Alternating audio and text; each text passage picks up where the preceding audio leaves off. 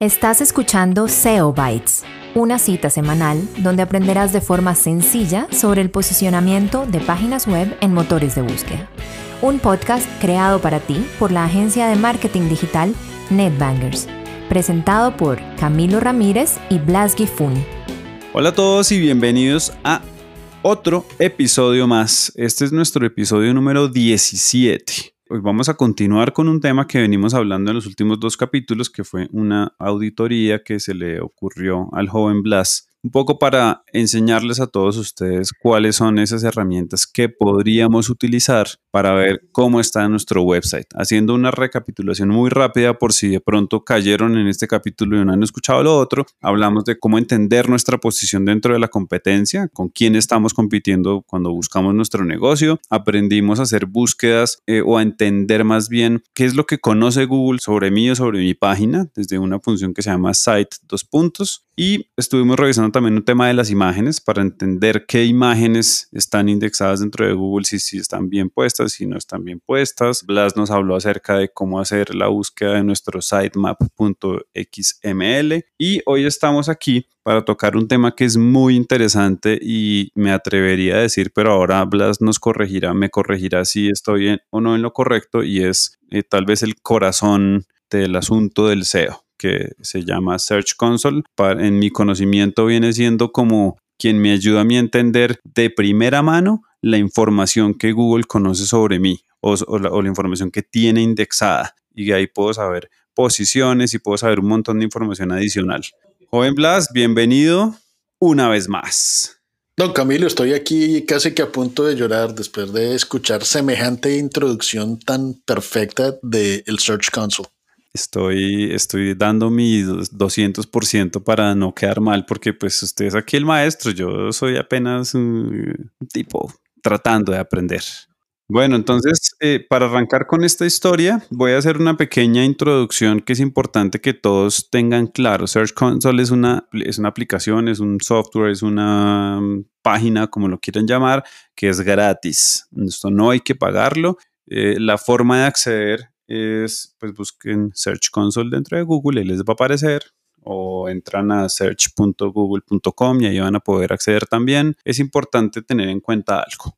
Para poder acceder a Search Console, ustedes deben tener permiso para poder ver determinadas páginas. Ya ahorita Blas nos va a explicar cómo funciona. El primer, el primer paso es tener una cuenta de Google. Tener una cuenta de Google no es que yo deba tener pagarle a Google por una cuenta o algo de ese estilo, no. Si ustedes tienen un mail de Gmail, ya tienen una cuenta de Google. Para quienes lo están haciendo desde sus cuentas profesionales o desde sus cuentas corporativas, pueden utilizar esas cuentas corporativas desde que sean de Google para administrar todo el tema de Search Console. Yo puedo tener una página o muchas páginas dentro de Search Console. Si, por ejemplo, soy una agencia, entonces puedo manejar varias páginas ahí. Para cada una de esas páginas que yo maneje, pues debo tener unas validaciones porque no es que, y para que no se asusten, no es que cualquiera puede entrar a mirar lo que yo tengo desde, desde mi Search Console. Eso es un tema que es eh, absolutamente privado y yo debo generar una validación. Entonces, pues sin más introducciones, joven Blas, ¿qué hay que hacer para comenzar?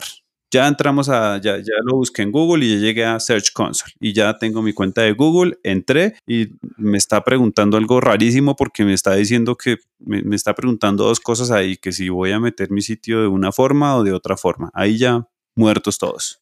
Bueno, ahí lo que, lo que Google está diciendo es cómo queremos agregar nuestra propiedad. Es el término técnico. Y es si queremos verlo, eh, agregarlo como un dominio o como un prefijo del URL. ¿A qué, ¿A qué se refiere eso? El dominio es todo lo que venga dentro de nuestro, obviamente nuestro dominio, y eso significa que al configurarlo de esta forma van a tener acceso incluso a todos los subdominios. Como habíamos visto el, caso de gov.co en el episodio, los dos episodios pasados, que prácticamente cada uno de los componentes del website era un subdominio. Este sería el método perfecto para precisamente para validar el, acceso a, Search Console. En el caso del URL, del prefix, es eh, solamente el URL que le decimos. Entonces puede ser, por ejemplo, eh, miwebsite.com o www.miwebsite.com. Eh, algo súper curioso es que lo mismo para Google, miwebsite.com y www.miwebsite.com son dos websites diferentes. y dependiendo cómo esté configurado el dominio, les va a tocar registrar los dos. Ya una vez escogiendo si dominio o prefijo, eh, lo siguiente que tenemos que hacer es definir cuál es la forma más fácil de verificar esto. Entonces, ¿qué es la verificación? La verificación es Google nos va a dar, va a crear o una línea de código o, una, o nos hace descargar un archivo de HTML donde eh, si decidimos que vamos a hacer a verificarlo por medio de un archivo de HTML, le pedimos a alguien que suba este archivo al servidor, a la raíz del servidor, y ya Google puede verificarlo. Si es una línea de código que lo llaman HTML tag, es prácticamente ponemos la línea de código en la parte del head del homepage. Alguien técnico les va a poder poner esto y ya queda hecho. O la forma, para mí la forma más sencilla es utilizar Google Analytics. Si ya tienen Google Analytics en el website, lo mejor es conectarlo a Google Analytics y ya estuvo con eso. Esto viene siendo como la boleta, la boleta para entrar. Si no hay esta boleta, no hay caso.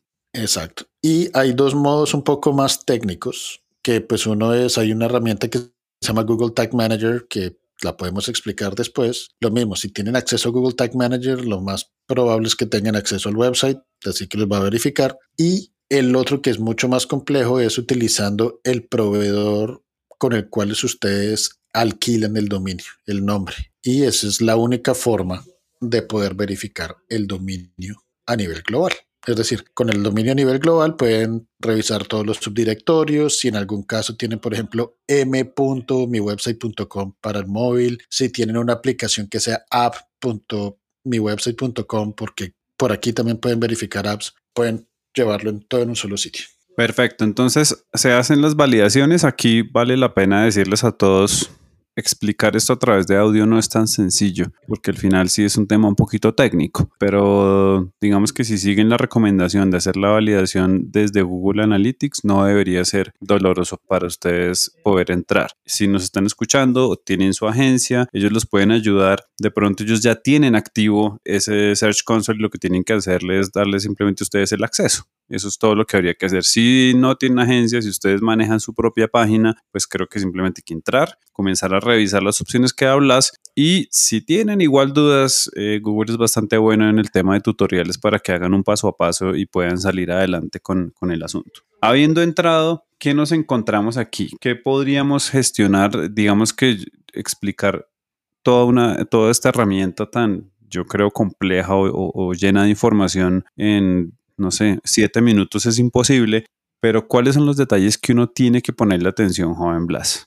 Empecemos por que esto es información que viene de primera mano desde Google. Entonces ustedes pueden tener SEMrush, pueden tener Href, cualquier herramienta que se imaginen que les va a decir su posicionamiento es tal o es o X o Y. Esto viene directamente de Google. Es decir, yo para, para revisar mi posicionamiento le confío más a esta herramienta que lo que me diga de SEMrush o cualquier otra herramienta. Sin decir que las herramientas son malas, pero pues uno le cree al dueño de la información y no a quien la está revisando. ¿Qué es lo que, qué es lo que vamos a ver aquí? Una vez ustedes carguen, entren ahí, ya hayan verificado su dominio y todas las cosas, lo que van a ver es una, una pantalla que les va a decir, uno, cómo es el performance o cómo se está portando el sitio con respecto, les va a mostrar la cantidad de clics que está generando desde Google hacia su website por día. El segundo reporte va, les va a decir acerca de cuántas páginas están, Google está realmente revisando constantemente dentro de su website. Eh, después viene otro panel que es la experiencia, donde se está hablando acerca de qué tan buena, eh, qué tan bueno es su website en cuestión de, velocidad, si qué tan buenos elementos tienen a la en cuestión de usabilidad. Entonces, eh, prácticamente hablan de, velocidad y usabilidad. Y el último segmento son las mejoras que tienen. Entonces, si tienen, qué pena que iba a votar algo técnico, no me ponga amarillo otra vez. Si tienen una MP, si tienen una versión del website en, AMP o si tienen algún tipo de, de sitelinks ya buscados, ya configurados, cualquier tipo de, de elemento que se hayan agregado al website que funcionen para darle mejor información a Google. Ese es como prácticamente el primer pantallazo que van a ver. Al principio eh, se va, va, a ser un poco complejo entender porque pues es algo nuevo que capaz nunca hemos visto. Mi recomendación es hagan lo que hagan aquí, va a ser muy complicado que perjudiquen el website si solamente están revisando información. Entonces, si van a revisar, por ejemplo, vamos a abrir el primer panel que es el de performance. Y este para mí es el más divertido de trabajar. ¿Por qué? Porque es el que prácticamente está es como la libreta de calificaciones, que en mi caso en el colegio no era como la mejor época de, de mi vida, pero sí prácticamente le va diciendo a uno, oiga, está haciendo algo bien, está haciendo algo mal. Eh, lo bueno es que pues muy contrario al colegio, si uno está haciendo algo mal, Google también por medio de esta herramienta le dice, debería pensar en mejorar, en hacer esto para mejorar. ¿Qué es lo que el primer eh, reporte nos va a decir? El número total de clics que han tenido, el número de impresiones, cuál es el porcentaje de clics eh, sobre el número de impresiones y cuál es la posición en la cual se está en el website. Muy encimita encima de, de ese reporte inicial van a ver un triángulo hacia abajo que les va a dejar filtrar toda esta información. Entonces, ¿a qué me refiero con eso? El primero es un filtro para ver los tipos de búsqueda que se están mostrando. Entonces, el que viene por default o que viene ya inmediato es todo lo que se ve en el web. Pero si quiero ver cómo está mi posicionamiento en imágenes o en video o en noticias, también lo puedo filtrar por eso. Entonces, eso funciona dependiendo. Si, si yo soy, si mi website es cerca de, de proveer noticias, quiero ver cómo estoy posicionado en cuestión de, obviamente, noticias, videos e imágenes. Eh, si yo soy una compañía normal, un B2B o algo así, pues capaz no, no, le tengo que poner mucha atención a mis imágenes o a las noticias, pero sí me interesa que web y video estén altos porque pues he hecho una estrategia de video, por ejemplo. Y también les da la opción, por ejemplo, de, de comparar dos elementos. Entonces, puede ser del web o las y las imágenes, o el web y los videos, o imágenes y videos, o web y noticias, pueden realmente hacer un análisis más, más rico. El siguiente filtro es el de fechas.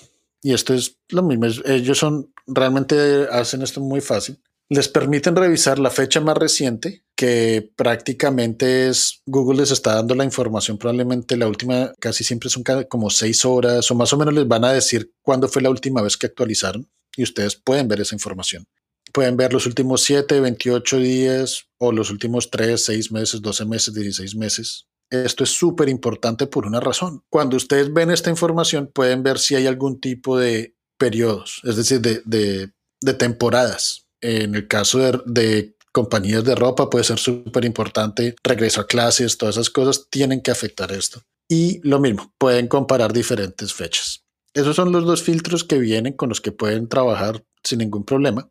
Y uno de, las, los nuevos desarrollos que ellos hicieron fue agregar otros filtros adicionales. Y yo sé que eso suena raro, como que no, pues qué tan raro era esto. Esta es una herramienta que tuvo una actualización muy fuerte hace probablemente dos años. Antes era mucho más compleja de utilizar. ¿A qué me refiero con estos nuevos filtros? Ahora pueden filtrar por palabra clave, por país, por página, por dispositivo o por cómo aparece en las búsquedas. Este último de cómo aparecen las búsquedas está diseñado para cuando los websites no están bien diseñados o cuando el usuario no tiene una buena conexión de Internet, Google va a hacer de su parte, genera una página porque supo que su información es bastante buena, pero probablemente su performance no es muy bueno, la página no carga o el Internet está muy lento y crea una versión diseñada por Google para su website.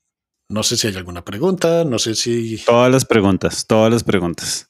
No, yo creo que la verdad es muy claro. Como les decía desde el inicio, esta es una herramienta que es muy difícil que expliquemos solamente desde audio. Eh, evidentemente la recomendación es que mientras estén escuchando este capítulo, ojalá puedan abrir la herramienta e ir siguiendo los pasos que, están doblados porque de otra forma es muy complicado de, verla funcionando. Yo creo que es, es una muy buena, digamos, introducción o un, acercamiento muy claro a, a, lo primero que se puede hacer. Yo les diría, y me dirá Blas si estoy o no en lo correcto, hay que sentarse, coger la herramienta y comenzar a explorar las posibilidades, a leer los resultados y a jugar un poco con lo que está pasando ahí, porque al final del día lo que va a pasarles seguramente es que van cada vez, si les gusta, van a querer cada día aprender un poco más, entender qué es lo que está pasando, comenzar a detectar errores, saber esos errores por qué están ocurriendo y eso pues creo que nos va a ir metiendo mucho más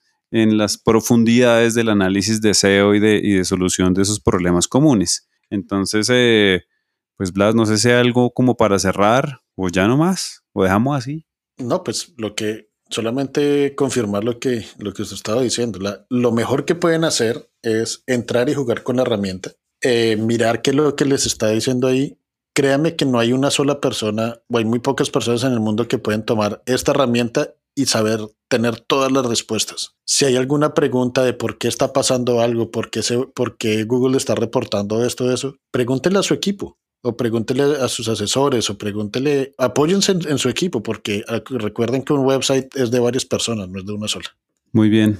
Vlad, muchas gracias. De verdad, esto pues creo que de, todos los capítulos que hemos hecho, estos últimos tres han sido bien interesantes porque es comenzar a, recoger esa información que hemos ido entregando y aterrizarla a la realidad de un análisis y que todos tengamos un poco más de herramientas para sentirnos capaces de analizar y de entender nuestra realidad en el mundo del SEO. Buenísimo.